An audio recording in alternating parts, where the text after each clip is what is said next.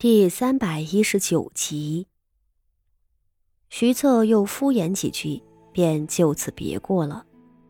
而那昭娇公主可是如同受了雨露滋养的草木一般，浑身上下说不出的舒畅，连被父皇斥责的委屈和母亲兄长失宠的恐惧，都暂时抛之脑后了。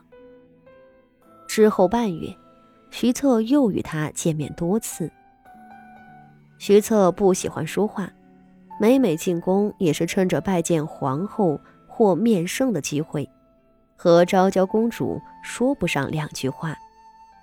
然而即便如此，昭娇已经心满意足，美滋滋的等待徐策上门提亲。而对于徐策的未婚妻傅锦仪，昭娇忍不住多问了一句，徐策回答他道：“公主和傅锦衣两人大不相同，微臣难道还不知该如何选择吗？”昭娇听了欣喜万分，暗道：“这才是正理。徐策又不是个傻的，哪里有放着堂堂公主不娶，却要娶一个臣子的女儿呢？”如此，昭娇彻底放下心来。而在最后一次见面时，徐策将一只凤尾金簪赠与昭娇。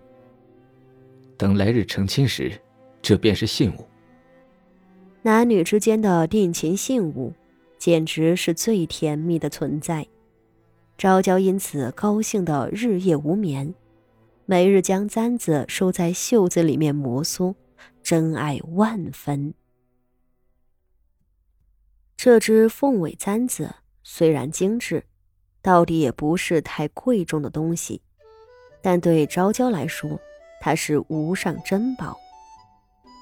昭娇握着簪子不肯示人，只是旁人已经被勾起了好奇心，哪里能放过她？不知是哪个公主伸手一把从昭娇怀里将簪子捞了出来，捧起来道。还是先给咱们瞧瞧吧，也给太后娘娘看个新鲜。昭娇顿时羞恼万分，她早已顾不得自己那两颗门牙了，惊慌失措的想要抢回来。大家忙先跑了，又有人笑着道：“公主何必呢？若这真是情郎送的，咱们天家的惯例你也知道。”老祖宗少不得做个顺水人情了。你是公主，不是寻常的女子，怕什么？这话说的对，旁人也纷纷附和。赵太后人老了，喜欢热闹，看大家打趣起来，倒也高兴。簪子被三公主捏在手里，转眼又让淮南郡主抢走了，随后还传到了安庆郡主手中。只是安庆郡主瞧了两眼，却站起来惊呼道：“这簪子却是不一般的！啊，这可有什么不一般呢？”三公主笑嘻嘻的：“难不成真的是定情信物？”大家笑作一团，唯独安庆郡主脸色不好看，她双目惶恐。竟然连声色都颤抖起来了。这簪子，这簪子上头是，是九尾凤啊！九尾凤。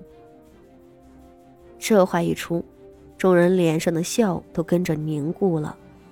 先前起哄最起劲儿的三公主，脸上都是惊愕万分，站起来道：“安琪。”你胡说什么？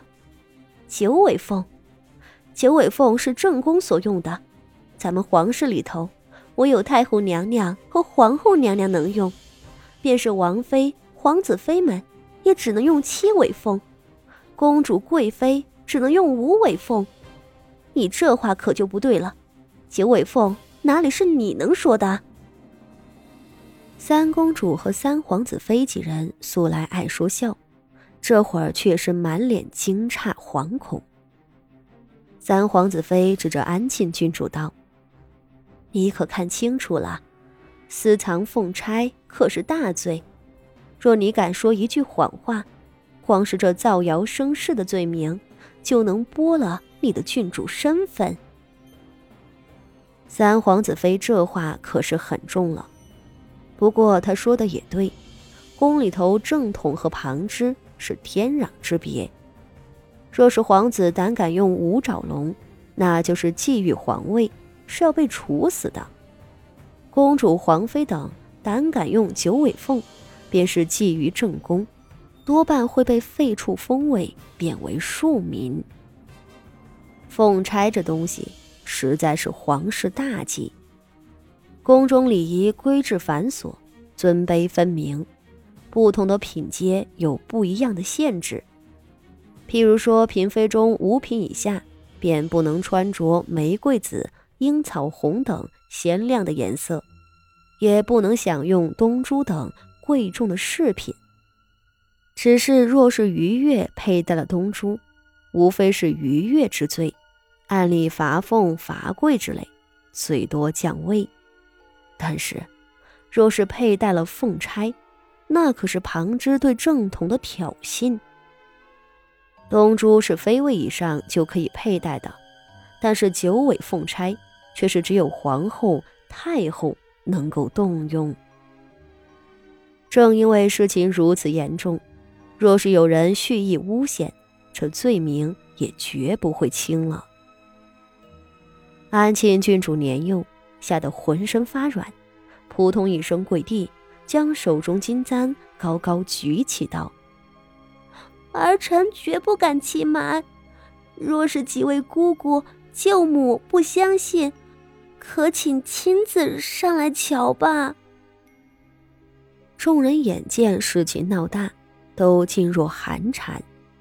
还是和庆公主是嫡出女儿，身份最高，她率先领头跪下，朝太后道：“此事非同小可，还请老祖宗过目后再定夺吧。”赵太后脸色也沉了下去，吩咐道：“呈上来。”和敬公主亲自从安庆手中接过金簪，恭敬捧给太后。太后伸手拿住了，定睛一瞧，脸色竟是猛地冷了下来。大胆！她厉声怒喝，身为当朝太后的威仪气势显露无遗，吓得满屋子女眷纷纷跪地。随后。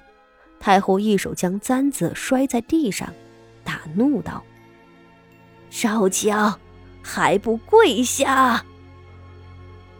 昭娇公主跟着就软在了地上，整个人都是晕的。